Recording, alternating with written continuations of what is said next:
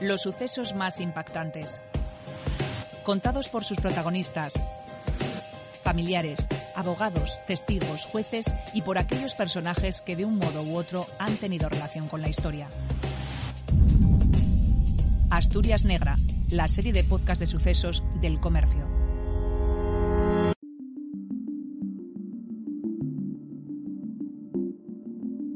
Sensación, bueno, ya sabes, los nervios eh, habituales de ver este tipo de, sucesos que en Avilés, pues, mm, bueno, pues no eran muy habituales.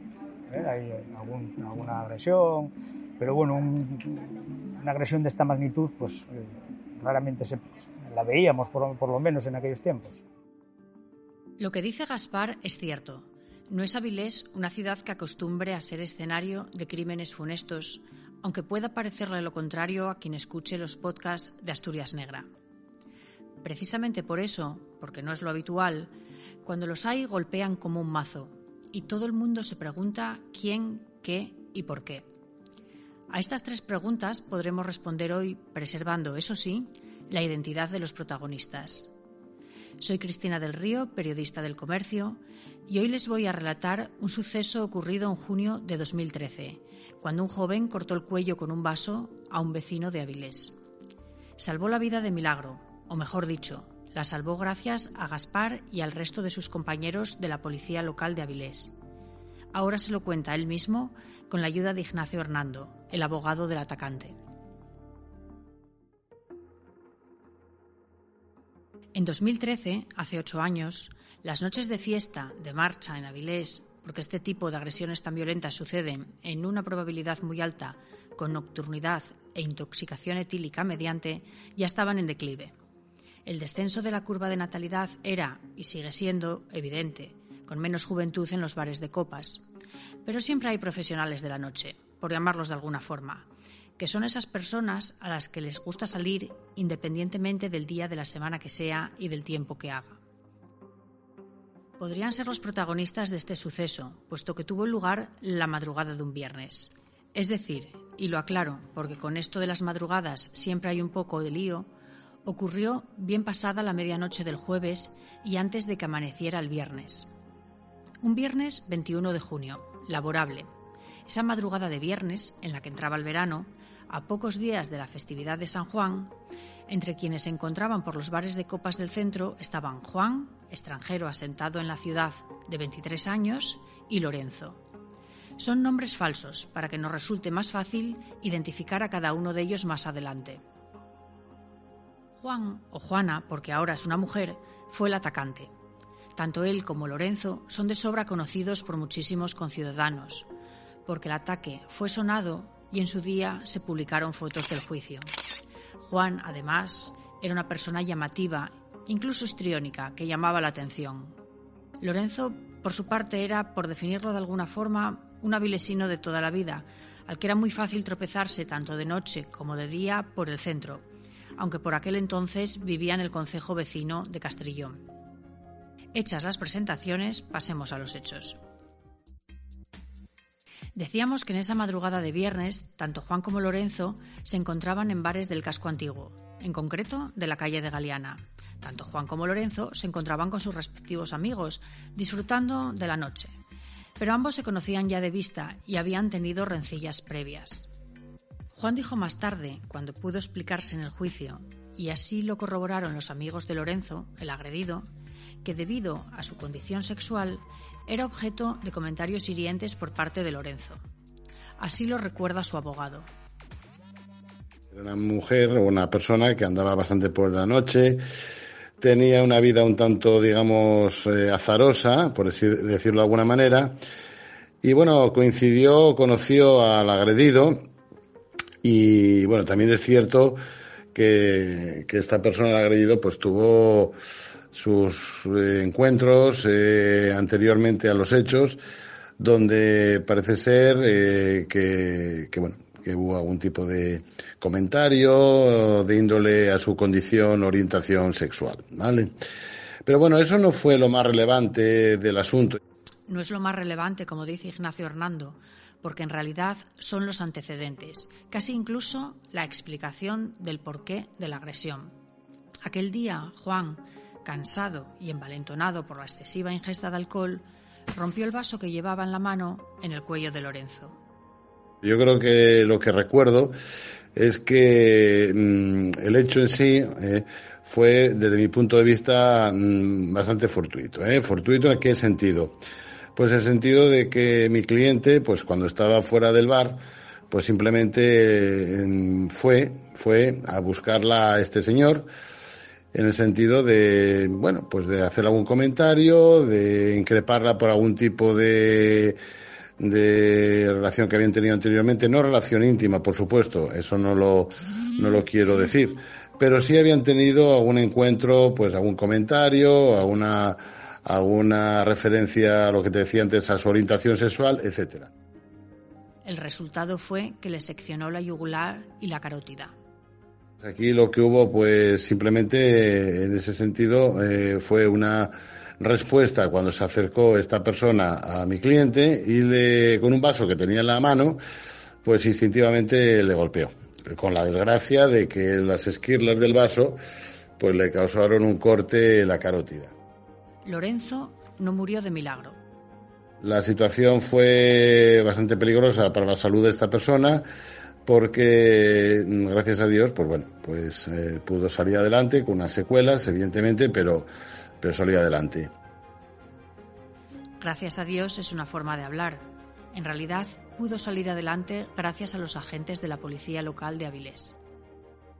Cuando yo llegué observé a este señor, a la víctima, apoyado contra la pared, sangrando abundantemente por el cuello, con la camisa empapada en sangre y todavía pues eh, pronunciaba alguna palabra. Inmediatamente empezó a apoyarse a la pared y resbalar hasta quedarse en cuclillas y a, a echar espumarajos de sangre por la boca. La cosa pintaba mal. El entonces agente de la policía local, hoy subinspector Víctor Gaspar García Robles, sigue recordando. El inspector, yo creo que acertadamente, pues y, dado que la ambulancia pues tardaba en llegar, decidió meterlo en el vehículo y trasladarlo al hospital. Creo que por eso se salvó, porque vamos, ya le quedaba poca vida. Eh, incluso después los compañeros que lo llevaron al hospital me comentaron que las enfermeras eh, dijeron que era una autopista casi hacia el cielo, o sea que se salvó de milagro. ¿Qué pasó antes de la agresión? Lo sabemos por los testimonios del juicio, que siempre hay que asumir con cierta distancia y prevención. La vista oral por estos hechos tuvo lugar en enero de 2015, en la sección segunda de la Audiencia Provincial, en Oviedo. A Juan, que ya casi era Juana por el tratamiento de hormonas al que estaba siendo sometido o sometida, le llevaron al juicio esposado desde el Centro Penitenciario de Asturias, donde permanecía detenido en prisión provisional desde junio de 2013. Allí tuvo la oportunidad de hablar por primera vez, ya que hasta entonces lo había hecho por boca de su abogado. Dijo Juana que aquel día se encontraron en un bar de la calle de Galeana alrededor de las dos de la mañana. Llevaba por allí, siempre según su relato, desde las nueve de la noche, y en esas cinco horas se había bebido más de ocho cervezas, un chupito al que invitó la casa y una copa de whisky, que fue con la que salió del bar en la mano. En el interior del bar estaba también Lorenzo con unos amigos, los tensos cruces de miradas entre ambos, siempre según la versión de Juana, llevó a esta y a sus dos amigas a cambiar de local.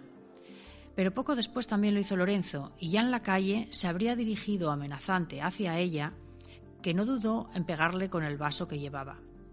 Dijo en el juicio que no tenía ninguna intención de matarle, pero casi lo logra. Juana no tuvo más argumentos para disculpar su acción, estaba claro que podría ser la autora de un presunto homicidio imprudente en grado de tentativa, a juicio de la Fiscalía del Principado de Asturias, y se enfrentaba a una pena de nueve años de cárcel que pedía la acusación particular, aparte del pago de una indemnización por las secuelas. El día del ataque, inexplicablemente, siguió de copas tras lo sucedido. Eh, en el lugar eh, quedamos eh, otros dos compañeros y yo que acudieron posteriormente y el dueño de ese bar nos indicó que el presunto agresor se encontraba unos metros más abajo en otro bar que se había metido allí y que, que probablemente estuviera allí todavía. Fueron hasta el bar y allí lo encontraron, en la barra, con dos chicas y una cerveza. Nos sorprendió porque, vamos, por lo general cuando alguien agrede a alguien, lo normal es que se vaya para su domicilio o que se aleje del lugar de la agresión. Bueno, pues nada, inmediatamente pues entramos los tres, no le dimos opción ni a que dijera ni mu, porque no sabíamos cómo iba a reaccionar. Lo separamos de las dos chicas de la barra, por si acaso, eh, le, lo engrilletamos y después de engrilletado pues hicimos lo de siempre, le dijimos el motivo de la detención y le dimos sus derechos.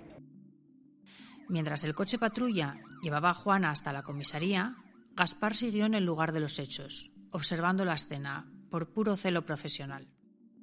Hicimos fotos en, el bar donde estaba tomando las cervezas. En aquellos momentos no disponíamos de material eh, policial, o sea, de una cámara decente entonces eh, las hice con mi móvil. Y no sé por qué me dio, pues este señor, pues bueno, ya se considera una mujer, entonces no sé por qué me dio, en vez de ir al servicio de, de caballeros, fui al de señoras. Buena intuición, porque el baño estaba lleno de sangre. Al golpear con la copa en el cuello de Lorenzo y cortarse el vidrio, también se había cortado él. Había sangre, hice fotos de la sangre, entré en el servicio, fotografié todo lo que, todo lo que vi, todo lo que observé. Y nada, después eh, esas fotos que en principio pues Policía Nacional eh, consideraba que igual no eran relevantes, al final me las, me las solicitaron. A pesar de la gravedad de las heridas, Lorenzo permaneció muy poco tiempo ingresado en el Hospital San Agustín. Y a pesar de las secuelas que las ha habido, tuvo ánimo y fuerza para reincorporarse a la vida social. La verdad es que tuvo suerte el señor. Posteriormente, pues nada, lo vimos en la semana siguiente, ya lo vi yo en las fiestas de, de Piedras Blancas. A él y a su abogado les habría gustado que Juana fuera condenada por un delito de homicidio imprudente en grado de tentativa.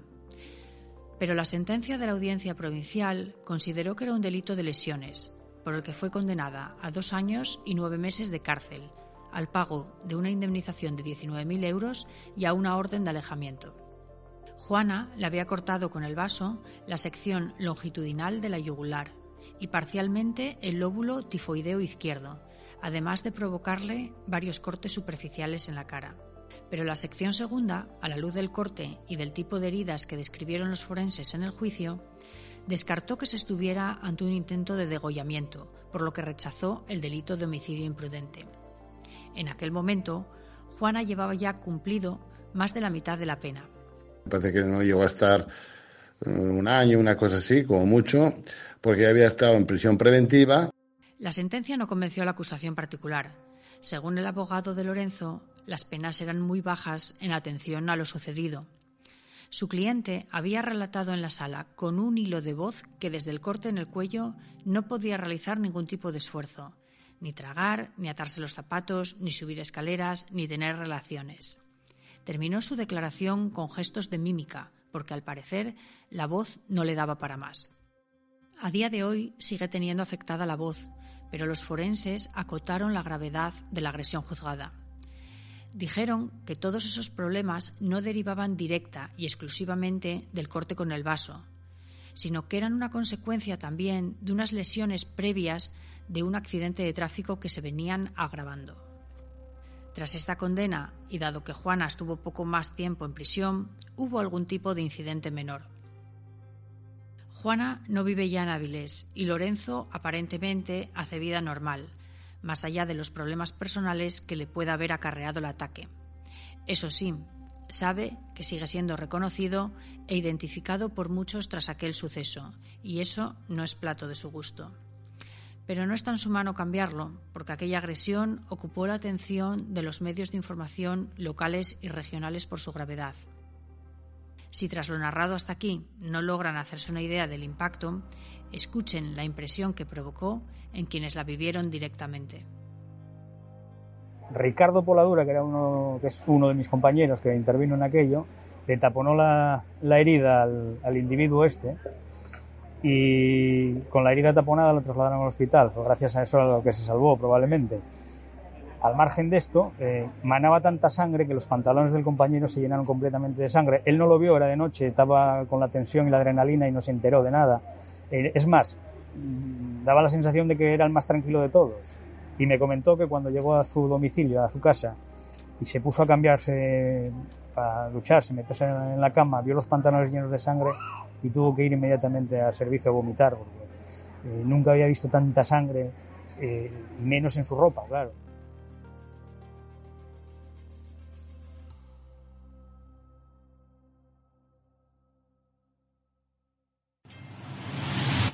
Este podcast ha sido realizado por Cristina del Río en la producción y redacción y Carmen Muñiz en el montaje técnico. Para escuchar más episodios de Asturias Negra, visita elcomercio.es.